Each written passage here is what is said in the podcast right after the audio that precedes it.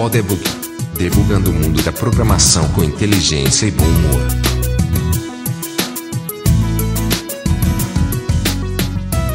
Seja bem-vindo ao Podebug. Eu sou Marcelo LV Cabral, de Tucson, no Arizona. E essa é a segunda parte da nossa entrevista com Felipe Sabella, gerente de engenharia de software do Nubank. Se você não ouviu a primeira parte, vai lá ouvir e depois volta. Sem mais delongas, bora para a entrevista porque a conversa com o Felipe foi massa. Teve a mudança grande lá, aí o, o que mudou tudo de muito ruim para aceitável, e essa foi a chave de tudo para mim na realidade. Que eu, que eu realmente falei pro, pro Felipe, chegou um ponto que falei, cara, até o fim do ano eu não quero mais estar tá fazendo isso, né? Eu tô realmente infeliz, não quero ter que sair da SoundCloud, sabe? Eu quero só voltar a ser engenheiro. E aí o Felipe falou, não, segura as pontas aí que a gente está organizando um, um, treinamento. E aí o alarme já saiu na minha cabeça, né? Treinamento de gerência, cara. Tem coisa mais corporativa que isso, né? Falou, o que, que a gente vai fazer, né? Team building, essas coisas, né? Aí tinha uma pessoa lá na SoundCloud que organizava treinamentos específicos. É... E ela, junto com alguns voluntários, contrataram duas consultoras que faziam isso. Daí o alarme sono mais alto ainda, né? Consultor consultora de treinamento de gerente, cara. O que, que, que vai acontecer? Organizaram o treinamento. E aí eu não quis me envolver, porque eu tava ocupado com um milhão de coisas, né? Uhum. Aí falar, não, o treinamento vai se dar em três partes de três dias cada. Eu falei, como assim? Eu vou ficar três dias, no total nove dias sem vir pro trabalho, para treinamento. e eles falaram, não, e a gente queria que fosse três semanas inteiras, né? Teve que reduzir para nove dias. Eu falei, meu, não pode ser esse negócio. É muito cético, muito, muito cético, cínico com a coisa toda. Aí deram um material de preparo, assim, tinha que ler um livro que eu achei uma porcaria, até esqueci qual livro que era. E eu tava pensando, meu, isso vai ser o último prego no caixão eram duas treinadoras, né? Uma delas marcou uma conference call antes, para me conhecer um pouquinho antes do treinamento começar, né, preparar algumas coisas, fazer umas perguntas. E ela perguntou, né, Oi Felipe, tudo bem? Era uma senhora, Emma, respeitosa, com sotaque mais inglês do que eu já tinha ouvido na minha vida, né, muito proper English. e eu fui com a cara dela assim de cara, né, eu tava lá sentadinho na sala, ela falou, Felipe, que tipo de gerente que você quer ser? Eu nunca tinha pensado nessa pergunta. A pergunta veio assim que nem um soco, né? E eu pensei, pensei rápido na hora, né? Ah, é o tipo de coisa que eu devia saber responder, né? Uhum. Eu respondi a primeira coisa que me veio, assim, veio, veio do, do estômago mesmo, né? Eu respondi, ah, eu quero ser o gerente desnecessário. E, e, e no momento que eu falei, aquilo bateu para mim como verdade. Né? Não importasse como eu ia seguir, ou se eu ia fazer ou não, né? esse era o tipo de gerente que eu queria ser, o gerente desnecessário. Eu lembro, na minha memória pelo menos, né, faz seis anos já quase, eu lembro que ela sorriu, né? E a gente continuou a conversar e, e, e, ela derreteu boa parte do meu cinismo, assim, eu falei pra ela, né, falei, olha, tô meio desconfiado desse negócio todo aí, né, não sei o que, que vai acontecer, pediram para fazer o tal do MBTI antes, né, pra ver o tipo de personalidade, eu já tinha lido que esse negócio era balela, né, que é estatisticamente irrelevante, eu, eu falei tudo isso para ela. ela. Ela criou um espaço onde eu me sentia à vontade para falar do meu receio do treinamento. E ela me acalmou e falou: Não, essa parte a gente faz que a empresa normalmente pedem, você não precisa participar dos exercícios que tem a ver com isso. Ela foi muito real comigo, né? muito pé no chão. Então eu já fui para o treinamento com o coração muito mais aberto por causa dessa conversa com ela. É desnecessário dizer que as duas são pessoas maravilhosas, elas são muito precisas e muito experientes em treinar pessoas ah, passando por essa, por essa jornada. E nos três primeiros dias de treinamento, elas, no, no, último dia, todo mundo tinha que gravar a gente fazendo um compromisso, assim. Né? Tinha que pensar numa coisa que a gente se comprometia a fazer. E o que eu me comprometi a fazer foi, era voltar para o meu chefe e falar, olha, agora eu quero continuar com esse negócio de gerente, mas eu só posso gerenciar um time. Mais de um time me faz muito mal. Né? Eu não faço direito, eu fico triste, né? não quero muito trabalho. Então, casando essas duas coisas, né? o treinamento que entre outras coisas, me ajudou a, a entender melhor o que era o papel, me aceitar nesse papel, mesmo temporariamente, junto com esse comprometimento.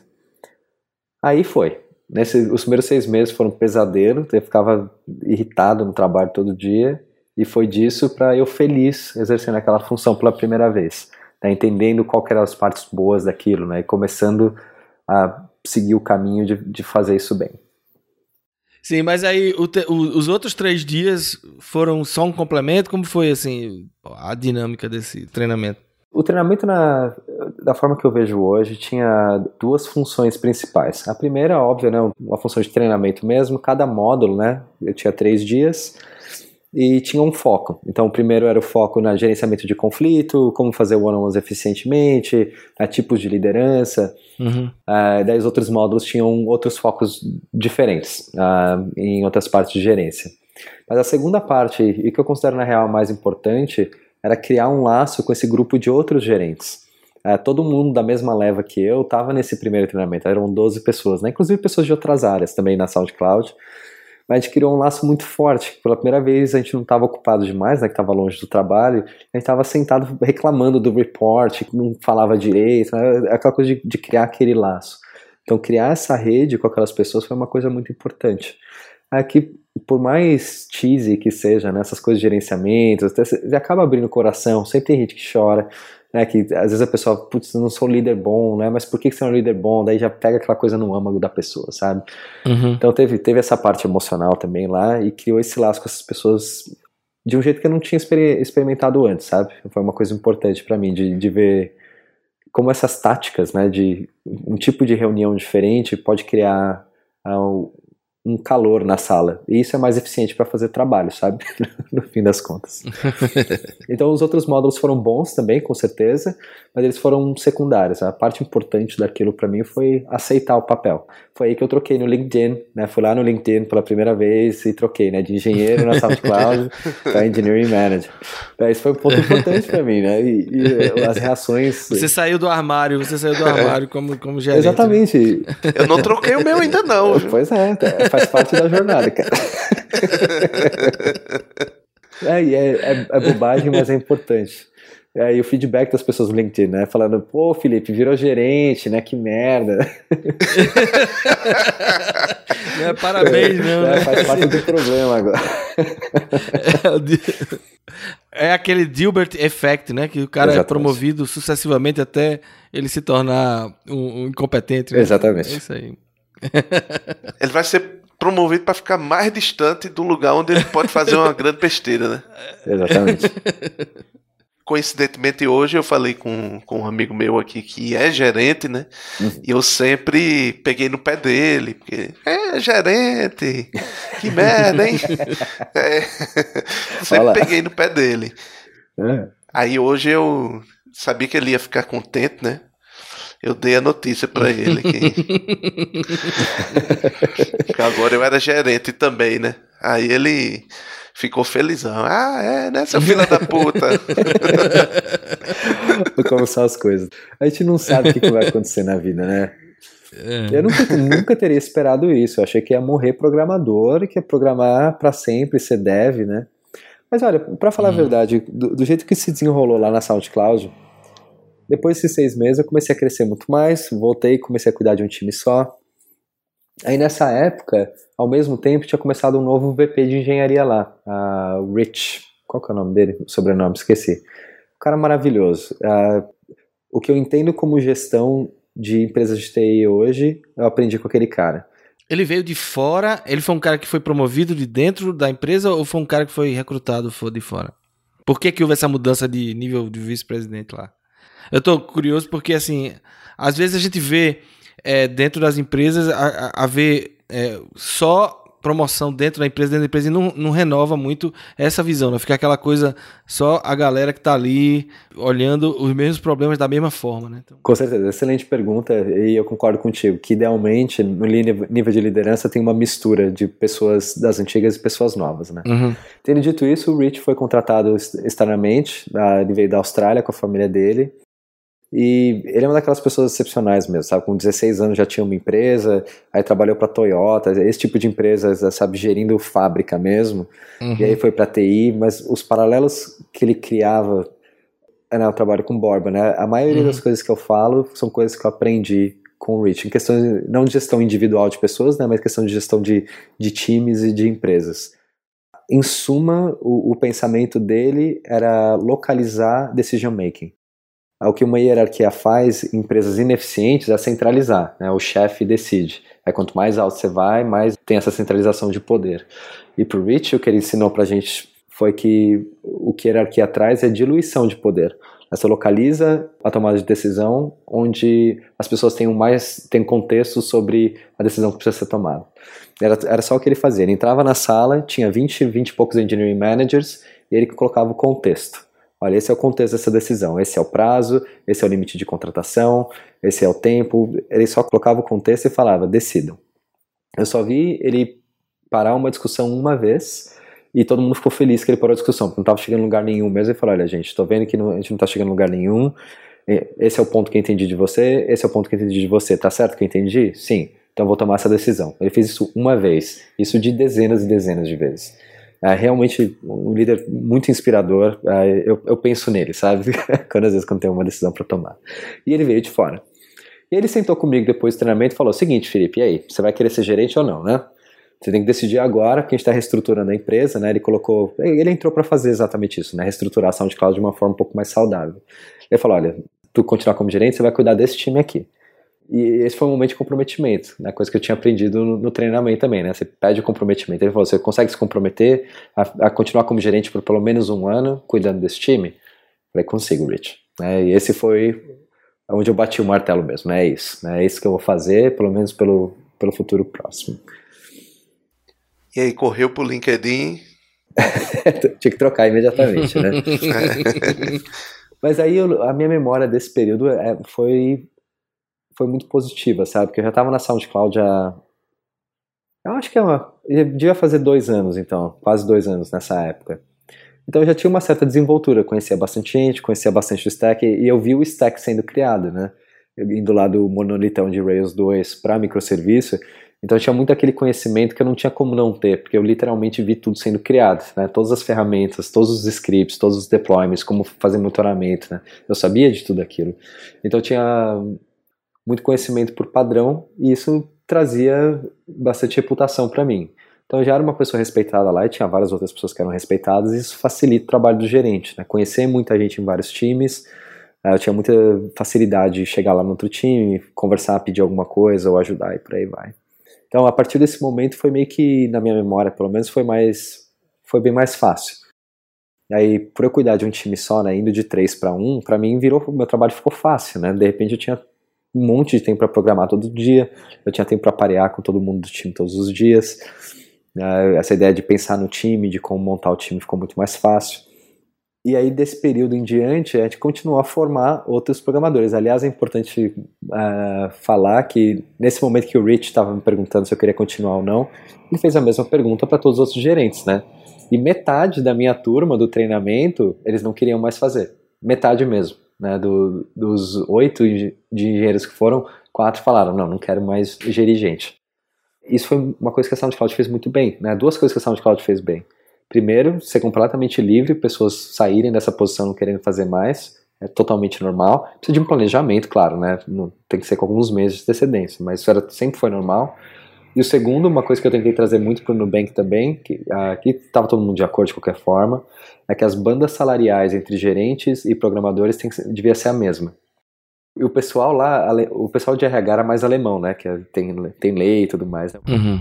E alemão tem muito essa coisa de hierarquia também, é uma cultura que respeita a hierarquia e tudo mais, né? Eles falaram, não, mas como assim, Felipe? O gerente tem que ganhar mais, uhum. nem que seja um euro a mais. Eu falava, muito pelo contrário, não é para ser nenhum euro, é para ser a mesma coisa. É só um papel diferente, né? Não é um papel especial.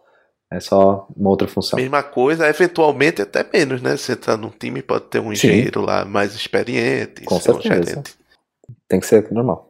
É exatamente. Eu acho que assim, uma coisa que, que a gente vê é justamente que o, o valor que o desenvolvedor agrega hoje, ele é assim, é essencial para qualquer empresa de tecnologia. Então, a gente vê o, até absurdos no, no Vale do Silício, né? De salários que são pagos lá, às vezes, para alguns tipos de, de funções técnicas, mas assim, porque está diretamente ligado ao valor agregado. Então, aquela visão antiga é, da Revolução Industrial de que você tem o, o gerente e, e, o peão, né? Hum.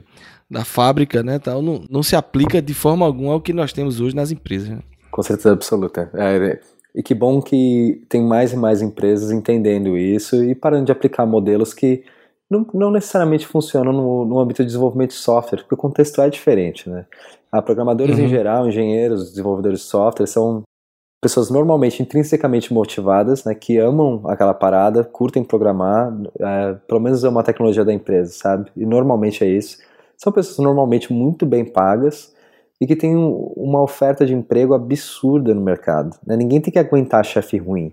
Uhum. Ninguém tem que aguentar um emprego, sei lá, difícil, ou que se trabalha hora extra todo dia. Então, essas características não, não existem em muitos mercados. Então, tentar aplicar um modelo de gestão para esse contexto não necessariamente vai dar certo, né? Exato. Aí o pessoal tem que se adaptar. Mas aí foi a próxima parte ali. Eu, não era experiente, ainda não sou, mas na época né, eu tinha, sei lá, um ano de experiência, mas isso me colocava como um dos gerentes mais experientes da SoundCloud, né? Que eu era do primeiro, do primeiro batch, né? Uhum. Aí o pessoal que foi vindo depois vinha pedir conselho, não só para mim, mas para os outros também, né? Mas vinha pedir conselho, né? Felipe, né? Eu tô começando a gerenciar, eu não consigo, já aqui eu tô fazendo tudo errado. E foi muito bom isso para mim, que gerou reflexão. Né? Que quando a gente tá no meio da merda, né? A gente não vê direito. Né? A gente só, só vê uma bola de problema e não sabe o que é. Mas vendo as reclamações e os desafios que o pessoal novo na área estava começando a ter, eu comecei a notar certos padrões e eu vi esses padrões em algumas dúzias de pessoas, talvez umas duas dúzias e agora no Nubank de novo, né? Pessoas entrando nessa área pela primeira vez. O Rich falou várias coisas memoráveis, né? Uma delas foi, entre aspas, os melhores líderes são os relutantes. Que ideia! Mas que baita ideia! E existem exceções para tudo, claro, mas em geral a galera que começa esse papel e não tem muita certeza se é isso que quer, está fazendo o que precisa. Ah, esses viraram os melhores líderes que eu vi. Não todos, né? Mas os dos melhores líderes que eu vi, a maioria saiu desse, dessa coisa da relutante. Mas tem, tem alguma lógica por detrás disso? Sim, com certeza, né? Imagina que seja. É, é a humildade de, de saber que não, que não sabe e correr atrás de aprender. Eu imagino que possa ser isso alguma coisa por aí. Com certeza parte é isso, mas eu considero que a parte mais importante é tentar definir isso pelo outro lado. Qual seria o outro lado? Seriam pessoas que querem muito ser gerente. Uhum. e a risadinha, né? Você já sabe que não. De novo, já vi as sessões, uhum. mas bem poucas. Eu vi muito mais casos confirmando isso ser problemático do que o contrário. Mas, de novo, deixa a cabeça aberta que tem gente que quer muito e dá muito certo. Uhum mas o que eu vi mais foram pessoas que queriam poder e queriam controlar outras pessoas, ou pessoas que não eram programadoras muito boas, e aí estavam tentando fugir para a gerência. Uhum. É, se uma pessoa fala, eu quero muito ser gerente, não vou nem falar que é uma bandeira vermelha, que seria um exagero, mas é uma bandeira assim. Tem que explorar esse negócio aí quando a pessoa está muito afim. Entender por quê. É, eu, tive, eu tive casos já no time de pessoas que chegaram falando sobre essa questão de ser gerente e eu via claramente que era justamente isso, assim, segurança na área técnica e viu na, na, na, na gerência uma forma de salvar-se profissionalmente, assim, né? Então, Exatamente. não necessariamente é uma pessoa que é uma boa gerente, aí tem que ter cuidado. Os erros que cometemos na SoundCloud é tentar contratar gerentes, né? Uhum. Mas é, naquele pensamento do, dos problemas que todo mundo passa, é, realmente os temas são recorrentes as pessoas são as mesmas fases, primeiro mês, primeiros três meses, os primeiros seis meses. E agora estou passando isso no Nubank de novo, né? Eu estou gerenciando seis pessoas agora, né? Cada uma está em momentos diferentes dessa, dessa fase. Mas sempre tem aquela coisa de achar que está fazendo mal. Né? Isso é qualquer coisa que a gente aprende. Mas tem alguma coisa especial que eu sinto com gerência, que a pessoa quando faz mal, ela sente que ela está ferindo outras pessoas. Né? Que outras pessoas estão mais tristes por causa da inabilidade delas. Isso não, é sempre que acontece. Então, navegar esse princípio assim e falar: não, não, você não está fazendo mal. Tem, fazer mal é, é isso. Fazer mal é ficar bravo em reunião, dar patada nas pessoas. Né? Tem uma coisa muito especial em gerência de manter a calma, né? de aceitar a dinâmica de poder que tu tem com teus reports e saber que tudo que você fala vai ser esmiuçado, ou muito ou pouco, mas as pessoas vão ficar com aquilo na cabeça é importante reconhecer essa dinâmica de poder e ser mais temperado. Eu vou, vou fazer um coach do Rich de novo, né? O Rich, ele falava dos chefes japoneses dele, né? Quando ele estava aprendendo a gerir fábrica, etc, né? E foi uma frase que quando ele me falou, eu tive uma reação meio... Eu não gostei muito quando ele falou, né? Que pareceu, sei lá, meio clichê demais. mas toda vez se comprova na minha vida. O que o chefe falou para ele e que o Rich acabou me falando foi: você sai da jornada da gerência como uma pessoa melhor. E isso, ah, eu sempre penso nisso, porque o que eu me pego fazendo? Eu me pego sendo uma pessoa muito mais paciente, uma pessoa muito mais empática. Né? Quando alguém fala uma coisa que me irritaria, né, o Felipe, pessoa normal, eu não posso reagir ali na, na hora né, e falar, não, isso aí que você falou é besteira. Né? Isso faz parte de um gerente ruim. Então eu me vejo mais paciente, muito mais empatia, né, muito tentando ver o lado da outra pessoa e realmente entender. Uh, boa parte do trabalho de gerência é convencer outras pessoas, convencer outros times, né, negociar prazo, etc. Então, para ser um negociador melhor num âmbito saudável, né, pensar numa empresa saudável, tem muito essa coisa de realmente ouvir o outro e realmente fazer as perguntas para entender o ponto da outra pessoa para convencê-la de forma mais eficiente. É a coisa de comunicação em massa, né, como se comunicar com várias pessoas ao mesmo tempo.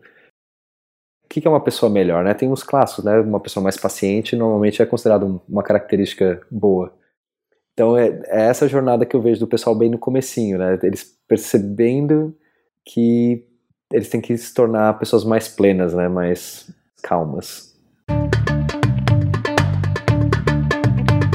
Você falou aí sobre essa questão da, do jogo de poder, da, da, assim, de, de, ter essa noção de que você o que você fala tem tem, um, tem uma leitura diferente, né, de quando você era simplesmente um team member como qualquer outro, mesmo sendo mais experiente, que as pessoas vão lhe respeitar, respeitar a sua opinião técnica e tal, mas é quando você vira gerente, tem a questão, quer queira, quer não, do performance review, e, existe tudo. E tem pessoas que olham para você de uma forma é, que tenta manter aquele nível de igualdade, né? mas tem outras que, que retraem-se totalmente e começam a, a se sentir julgado e tal.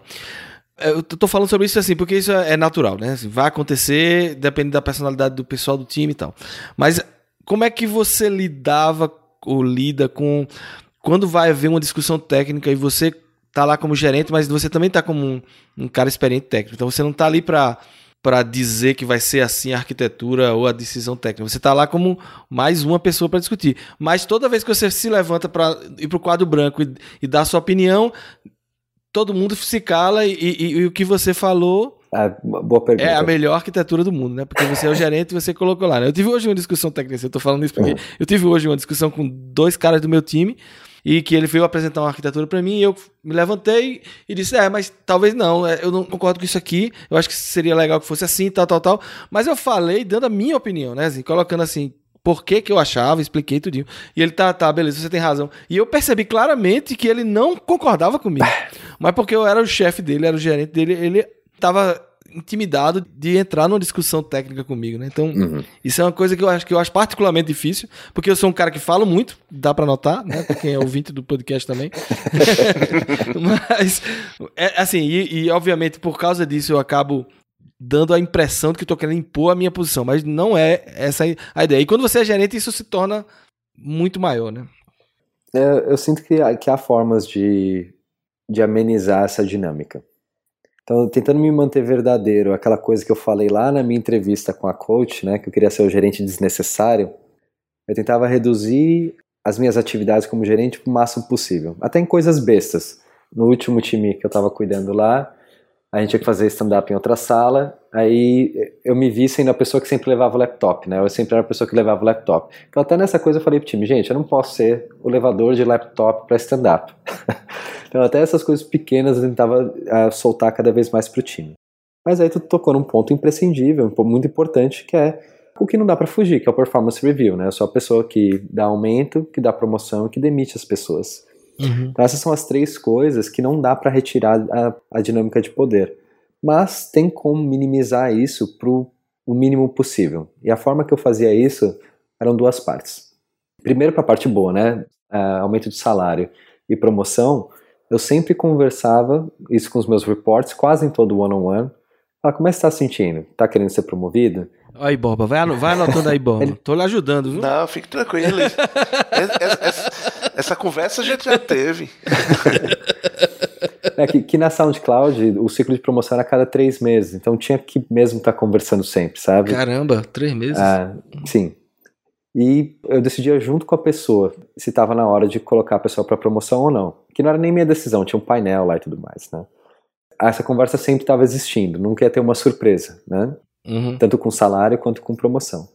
E a segunda parte, na, na parte de demissão, uma coisa que eu aprendi mais, mais no fim, assim, confiança de verdade, você cria um laço de confiança com o teu report, muito mais quando as coisas estão indo mal do que quando as coisas estão indo bem. Então, quando o report faz um, uma coisa ruim, errada, por qualquer definição de ruim errado, né? Uhum. Aí você vai lá dar o feedback pro, pro teu report. A forma com a qual tu se comporta nesse momento é a chave. Porque se tu ficar bravo, se tu der uma patada ali na reunião, ou reagir de você não devia ter feito isso, aí a confiança vai, vai cair. Aí, quando tu fizer a sugestão da arquitetura, teu report vai ficar meio com uma pulga atrás da orelha. Né? Será o que acontece aqui se eu falar uma coisa errada? Mas tu cria um laço de confiança quando as coisas não estão indo bem e reage da forma que a gente sabe qual é a forma adequada, né? Você dá o feedback, fala, olha, ter sido melhor dessa forma, mas eu entendo porque que tu fez isso, vamos pensar aqui qual teria sido um, um, jeito mais adequado. Se tu criar esse laço, aí a parte técnica vira quase nada, que era a minha experiência no fim. O pessoal sabia que a gente está ali discutindo tecnicamente, eu falava explicitamente, gente, eu sou peer agora, tá? Vamos, vamos discutir técnica, né? É, eu tive que fazer isso, nesse caso de hoje, eu tive que fazer exatamente isso. Assim, eu parei, eu digo, ó, peraí. Esqueça que eu sou gerente aqui. Eu, tô, eu sou aqui um arquiteto como você, a gente está discutindo a solução. Não tem certo nem errado, não. Vamos chegar à conclusão. Isso é bom, deixar explícito. É, é exato. E, isso ajuda, mas é, eu sinto que precisa de mais suporte, né? Uhum, com certeza. É, o que casa com outra ideia, que é também muito importante para mim, quando eu sou gerente de linha, né, line manager. Eu gostava muito de programar, programar era muito importante para mim. Então eu queria programar pelo menos metade do meu tempo. Então, seguindo a linha do gerente desnecessário, eu ia tirando cada vez mais coisas. Ah, vamos fazer grooming. Eu não era a pessoa liderando o grooming, a gente rotacionava quem ia liderar o grooming. Fazer retrospectiva, quem vai facilitar? A gente rotacionava quem ia facilitar. Então, no fim das contas, reuniões que eu precisava ter como gerente, né, que só eu podia ter, dava, sei lá, 3, 4 horas por semana. Então, no fim, eu acabava programando 70% do meu tempo. Aí eu amava esse trabalho. Eu programava um monte, cuidava de gente e sentia que o time estava feliz, funcionando. Era o melhor dos dois mundos, né? Era o que eu queria no fim das contas. Então dá, dá para chegar nesse ponto, mas o, o lance é, é ir soltando, confiando no time, montar o time que tu confia, isso é imprescindível. Mas você tá com um time que você não confia, ou tu muda ou você muda o time. Mas não pode ficar daquele jeito. Para mim, a parte é o trabalho número um de um gerente de, de, times é montar o time que vai entregar a missão do time. Sem isso, nada, nada mais. Não tem técnica que vai te salvar num time ruim. Né? Não tem estratégia. Ter que resolver isso primeiro. Mas, independente de, de você gostar de programar e ter organizado sua vida para isso, o quão importante você acha, principalmente na relação com os engenheiros, o quão importante você acha o fato dos seus reportes lhe respeitar como programador, o quanto isso lhe ajuda na tarefa de ser gerente? Ou, ou reformulando, você acha que o quão difícil é para quem é para um gerente que não sabe programar gerenciar programadores? Cara, boa pergunta. Eu passei boa parte da minha carreira lá pensando, como muitas pessoas pensam, que é imprescindível um, um gerente saber programar para conseguir gerir um time. Mas olha, eu não tenho nenhuma experiência contrária. Eu nunca vi uma pessoa que não era programadora como engineering manager, sabe? Num time ali gerindo as pessoas. Eu nunca vi isso. Mas eu, eu suspeito hoje que seria possível. O que um gerente que não sabe programar não vai conseguir fazer, uh, não saber programar nada, é complicado para gerir backlog, organizar o trabalho para o time. Uhum. E isso talvez seja muito importante. Mas se pensar, um gerente que programou 10 anos atrás e não programou mais, eu acho que essa pessoa conseguiria fazer um trabalho excelente também. Eu não vi ainda, mas eu tenho a sensação, se a pessoa realmente se importa com gestão de times e de humanos, eu imagino que vai dar certo. Porque essa pessoa conseguiria montar um time com pessoas sênior suficiente para conseguir fazer coaching com pessoal menos experiente. Uh, o gerente não é a pessoa que faz as coisas, é a pessoa que facilita as coisas acontecerem. Às vezes é o próprio gerente quem faz, mas não necessariamente. Mas assim, é teorias. Eu entendo por esse lado, mas assim, você não acha que é você mesmo na, no seu relato aí, você citou que era uma pessoa respeitada porque viu acontecer aquela transformação para microserviço, era uma, uma referência de alguma forma.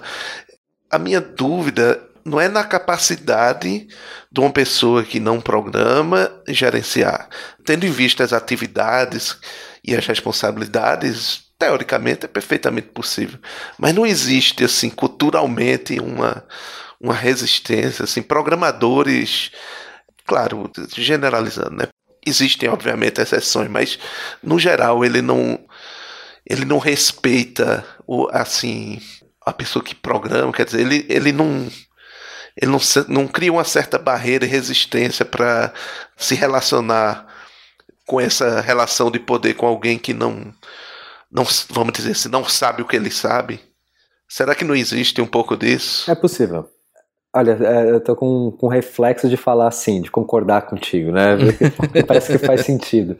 Mas ainda assim, eu, eu, nunca vi o contrário. Eu ia adorar conhecer o contrário, sabe? Conhecer um, um PM que precisou virar gerente do, da engenharia porque não tinha ninguém para fazer e que deu super certo, sabe? Eu consigo ver funcionando. O seu mentor eu, eu não sei se ele programava, mas você falou que ele veio de, de fábrica, veio não sei o quê, mas ele não foi gerente de engenheiros, ele veio para ser um, um, um, gerente de gerentes, não é isso? Exatamente, é completamente diferente. É, eu nem sei se ele sabia programar na real, talvez sim. E, e mesmo os meus gerentes diretos, né, que depois teve diretores lá, né, pessoas que eram os meus chefes, quando o Felipe saiu também, eram pessoas que tinham programado também há 10 anos atrás, mas eles estavam gerindo gerentes, né? É diferente também. Então eu realmente nunca vi uma pessoa sem nenhuma experiência. Ah, tirando o gerente clássico, né? Já tive chefe ruim, já tive gerente zoado. mas aí é, é, é, uma outra categoria de problema, né? É, eu, eu ia contar uma história minha do, do Centro de Informática do Exército. Eu vou contar essa história talvez mais detalhes no futuro em algum episódio, mas eu trabalhei no Centro de Informática do Exército e lá a gente era desenvolvedor, né? Assim, eu era segundo tenente, mas na prática a gente era só programador. Só que o chefe da gente era um cara que era um major, que ele era programador porque ele fez um curso de seis meses, que era aquela galera de carreira militar que de algum momento se empolgou com informática e aí fazia um curso de seis meses ganhava uma especialização e ia para um centro de informática gerenciar o time de engenharia, desenvolvedores. Então, eu posso dizer, Borba, assim, respondendo assim, da minha experiência, é que ele tinha respeito zero. Considere que a organização hierárquica no Exército é primordial, né? É basilar. Então, a gente tem que respeitar, porque o cara é major e a gente é tenente. Mas ele saía da sala, a gente tava rindo das asneiras que ele falava, tem uma clássica da gente que era que ele chegou, olha, esse sistema aí que vocês vão começar, o sistema de é, material permanente, ele precisa ser terminado em uma semana. A gente começou a rir, né? Assim, como assim? Ele, não, não, eu já prometi ao, ao chefe da seção lá da região militar, em uma semana isso vai estar pronto. A gente Major, baseado em que a gente não fez a estimativa? Não, é impossível a gente fazer esse sistema em uma semana. Ele, você faz o que das 6 horas da tarde às 6 horas da manhã? Militar não tem horário. né? Então, assim, assim, é aquela, essa era a piada geral, né? Assim, quando, toda vez que, que tem alguma coisa estimativa, você faz o que das 6 horas da tarde às 6 horas da manhã? Né? Assim, então, esse é o caso extremo, obviamente, né? Assim, eu, eu quis contar essa história como uma piada porque o que pode acontecer é isso, né? O cara chega Afinal, dizendo, entregou em uma semana ou não? Obviamente não, né? Prisão, viu? não, depois ele, depois ele aprendeu que ali não era um quartel, né? A gente tinha um lema lá no centro de informática. Não transforme o centro de informática em um quartel, porque a vítima pode ser você, né? Porque sempre chegava aquele vibrador lá, né? Os novinhos chegavam querendo empolgado, vinha do, do, do curso, né? Todo militar e tal, sei o quê. E aí a gente jogando bolinha de papel de basquete, assim, né? Fazendo aquela algazarra. Eu pensei, o cara ficava todo nervoso. Eu digo, meu amigo, não transforma isso aqui num quartel, pelo amor de Deus, porque aí a vítima pode ser você. Né? que história incrível, cara. Essa é a máxima. E Felipe, como foi sua sua mudança pro Nubank? Como ocorreu e, e, e, e o que é que você faz lá hoje? A mudança foi, foi bem curiosa, né? Como eu disse, eu estava muito feliz em Berlim, estava muito feliz na SoundCloud, mas eu tinha saído de São Paulo fazia oito anos já, né? Eu, eu, vi minha família super pouco, eu vi meus pais sete vezes em oito anos, né? Eu saí de São Paulo quando estava com 24, eu estava com 32, então, né, decidi, ah, tá na hora de ficar um tempo em São Paulo. Tanto que eu pedi demissão eu acho que foi em fevereiro ou março de 2017. E eu falei, não, mas ainda vou passar mais um, um verão em Berlim. Então eu fiquei no trabalho mais nove meses, sabe?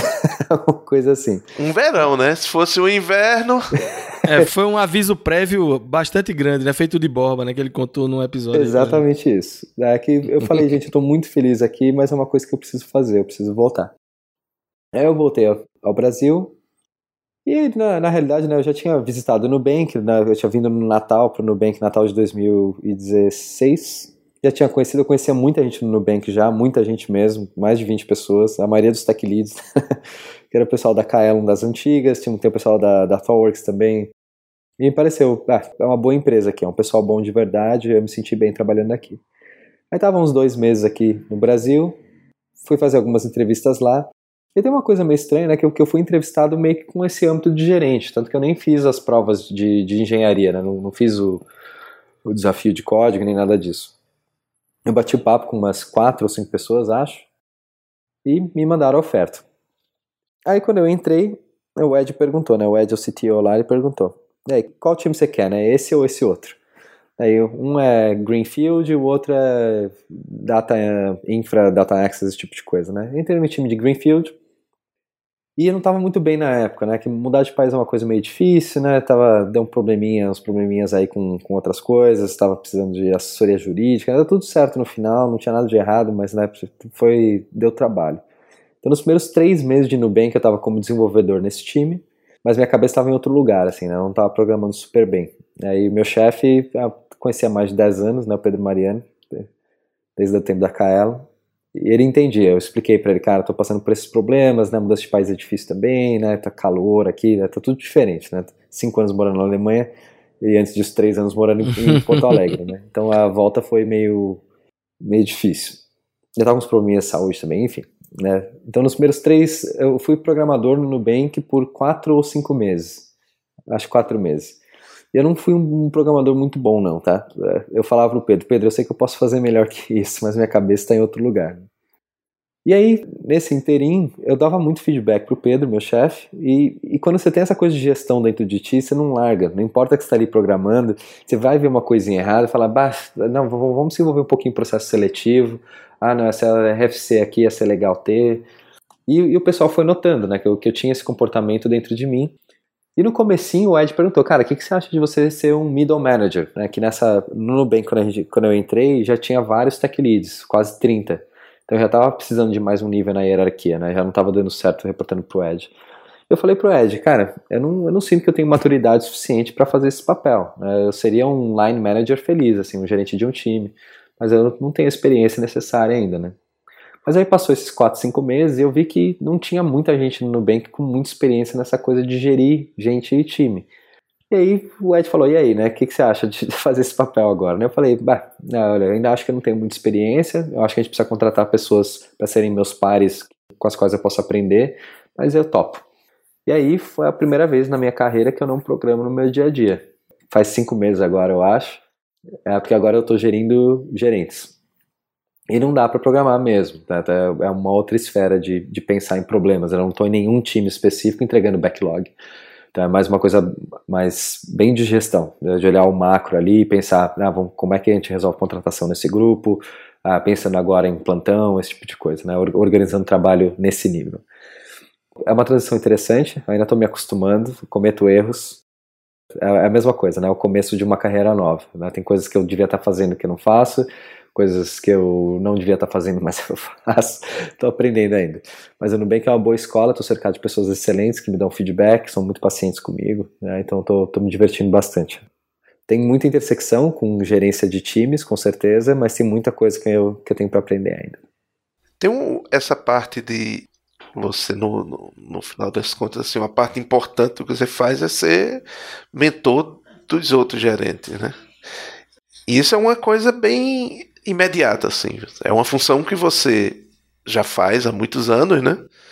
E pelo menos essa parte do trabalho eu imagino que deva, deva ser até fácil, né?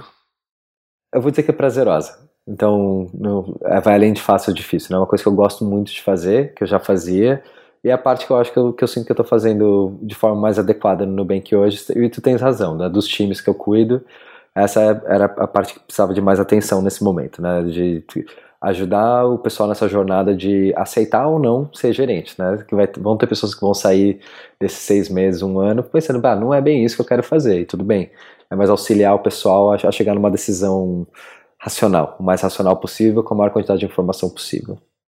A impressão que eu tenho quando você conta essas histórias e tudo é que é o, é o mesmo filme, né? É. Mas assim, de você mesmo que viveu as duas experiências, tá, tá vivendo do Nubank e viveu do SoundCloud. É isso mesmo, é é o mesmo filme, é a mesma coisa que está se repetindo assim. Em sendo a mesma coisa, por isso que você está mais bem preparado para ajudar essa essa fase do Nubank. Como é que você se sente em relação a isso? É, com certeza, é curioso estar perguntando, que é... Eu falei isso várias vezes já para várias pessoas, né? Eu estou 10 meses no Nubank. É meio engraçado e meio assustador, às vezes, o quão semelhante com a SoundCloud a, a trajetória é. Tem coisas que o Nubank está mais avançado em questão de tecnologia, etc. O contexto é certamente diferente. De fato, o Nubank está alguns anos na frente de várias outras empresas em alguns aspectos. Mas nessa parte de gestão de pessoas, de gerência, etc., é a mesma coisa. Eu não estou falando que é semelhante, é a mesma coisa. As pessoas têm as mesmas perguntas, as mesmas dificuldades. É, é, exatamente a mesma coisa, é muito curioso. O programador é tudo o mesmo bicho. Né? Exatamente. Né? Assim, se comporta igual. Né? Idade, né? contexto, empresa, produto diferente, quantidade de dinheiro. É exatamente o mesmo problema. E eu conversando com outros amigos da SoundCloud também foram para outras empresas mesma coisa. Eu tenho muito, um, bom, um muito bom amigo trabalhando no Slack, ele falou, cara, exatamente a mesma jornada. As pessoas reclamando das mesmas coisas e descobrindo as mesmas coisas, se divertindo do mesmo jeito. É, eu acho que é um. tá com um cheiro de ser uma coisa meio que universal, sabe? É, eu quero conversar com mais gente em outras empresas para saber, mas é, tendo insights do Spotify e do Slack e da SoundCloud, agora do Nubank, mesma coisa. não, e, e, o curioso, assim, não é nem. Você não pode nem atribuir a uma cultura regional, quer dizer, uma coisa na Alemanha, Estados Unidos, Brasil, quer dizer, lugares diferentes, culturas diferentes, é, é cultura, mas... É cultura, mas não está ligada com regionalismo, né? É, uma, é a é, cultura é, da, da, da, da, nossa área, né? Da área de tecnologia e de como a gente lida com liderança e tal. É, é legal, legal. É curioso isso. Sim. Daria uma boa tese de, de sociologia, sei lá, de, né? Antropologia. pra né? galera da, da, academia aí, uhum. né? Estudar isso aí. Fica a dica. Ou então, é, fica a dica aí pro pessoal. ok, cara. Felipe, eu acho que esse foi o episódio que eu mais aprendi. Eu acho que, obviamente, porque me identifiquei bastante, né? Porque é um processo que eu tô passando nos últimos anos. A gente com certeza gostaria de tê-lo novamente aqui outro dia, talvez para falar mais de tecnologia e menos de de gerência, né? Porque eu tenho certeza que vai ter ouvinte que não vai querer ouvir esse episódio. A gente vai ter que botar alguma coisa chamativa na, no título, né? Porque se falar de gerência, vai ter programador que não vai nem ouvir. Uhum. Né? Então a gente tem que falar assim, ó, o cara que é o gerente de tecnologia, né? Tudo bem, que o pessoal vai para enganar o pessoal. Mas se você chegou até aqui, significa que você gostou, né? Então a gente tá feliz também aqui com, uhum. com o Felipe e agradecido pela paciência e do ter reservado esse tempo para conversar com a gente. Imagina, obrigado vocês pela oportunidade, tá? é um prazer estar aqui falando com vocês de verdade. E fazia muito tempo que eu não pensava nisso. Vocês viram que eu me embananei às vezes com a memória aqui e ali, né? Mas o, a grosso modo tá tudo no lugar certo, né? Então obrigado por me dar essa oportunidade de, de reviver esse pedaço importante da minha vida. Então agora a gente vai para as dicas do episódio. E aí, Borba, hoje é você que começa. Pronto, eu vou dar a dica, já tenho a dica. Minha dica ela tem relação com o que a gente falou aqui. Como eu estou nesse processo, estou vivendo esse processo de transformação de papel, né, de sair de um programador, de um desenvolvedor, para também ser, ser gerenciar pessoas, ser um gerente. Então eu estou começando a estudar e até agora eu só li um livro sobre o assunto e queria deixar ele como dica aqui. O livro se chama Red Coal Candle a autora é Kim Scott. Esse livro é muito bom e, e eu me lembro que eu falei isso com o Felipe logo quando eu comecei a ler. É que eu comecei a ler e me senti um merda. Porque assim, tudo que ela começa a falar que é o errado, começa a mostrar, você vê que quando você começa, você sabe que tá fazendo tudo errado. E eu, eu vou ser bem sério, até um pouco assustador, porque eu quando eu comecei a ler o livro, eu, eu me via extraordinariamente distante da proposta dela, da autora sobre isso.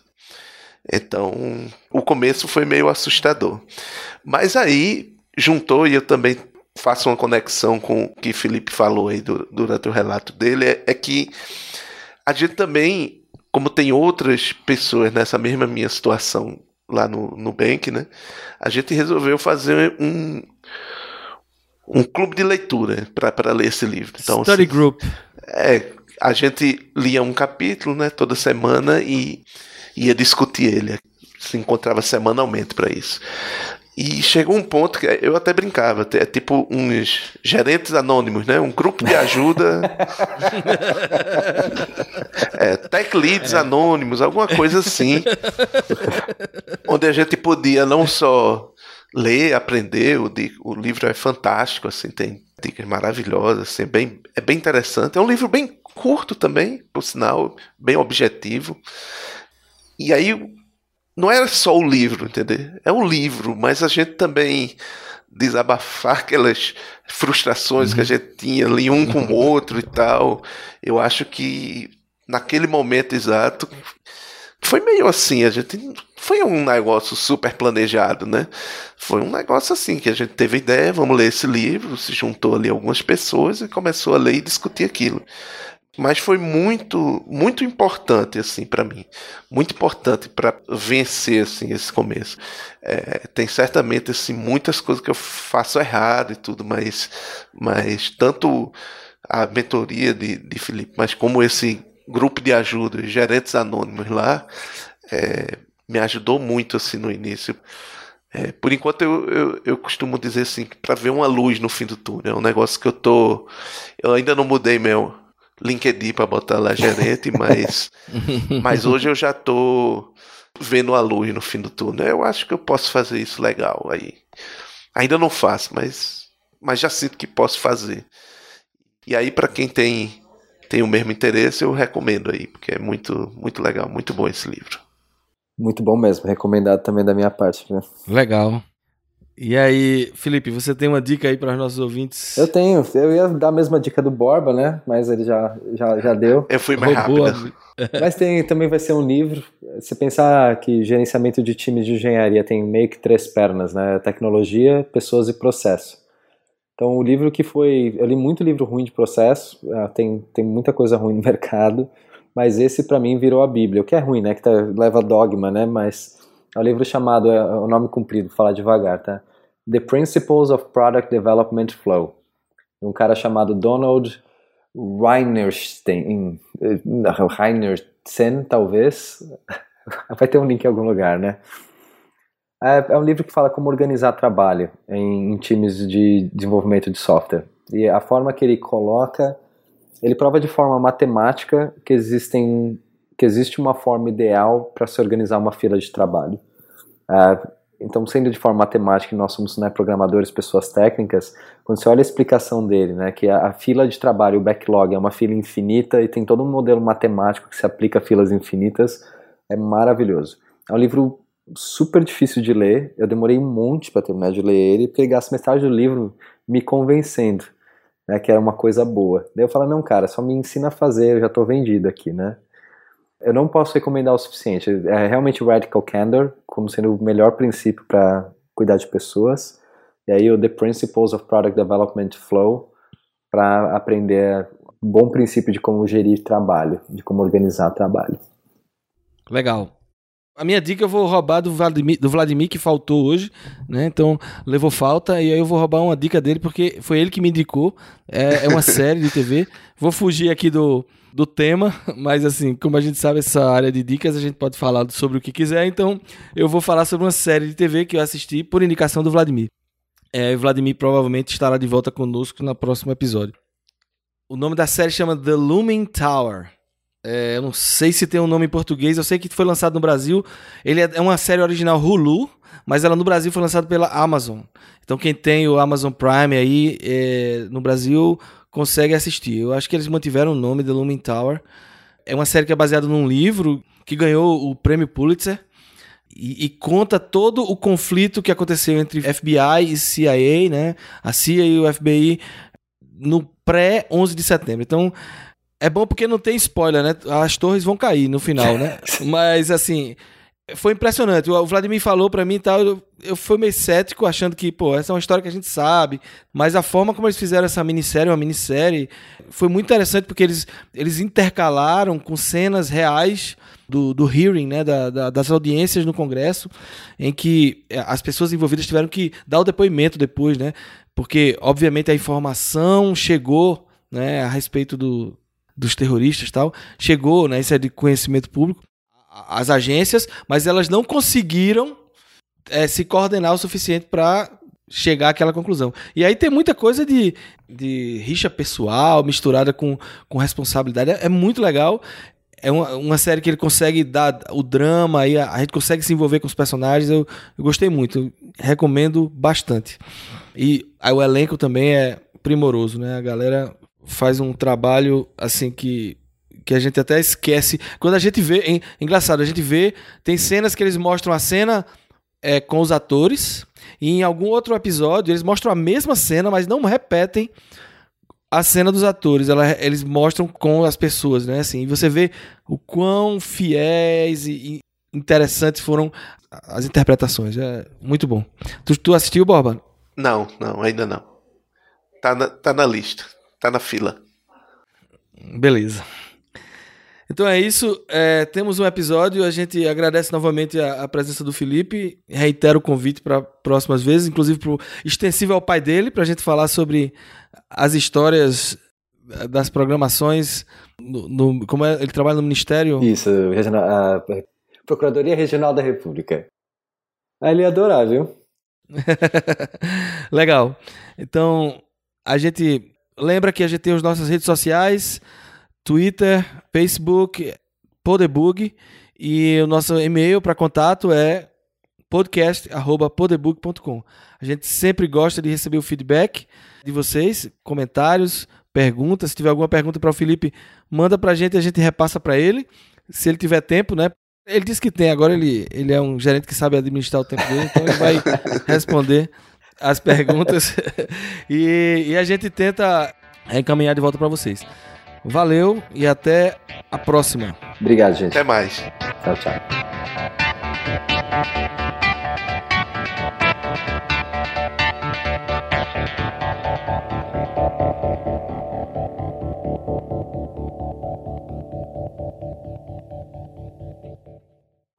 Podcast editado por Caio Anderson.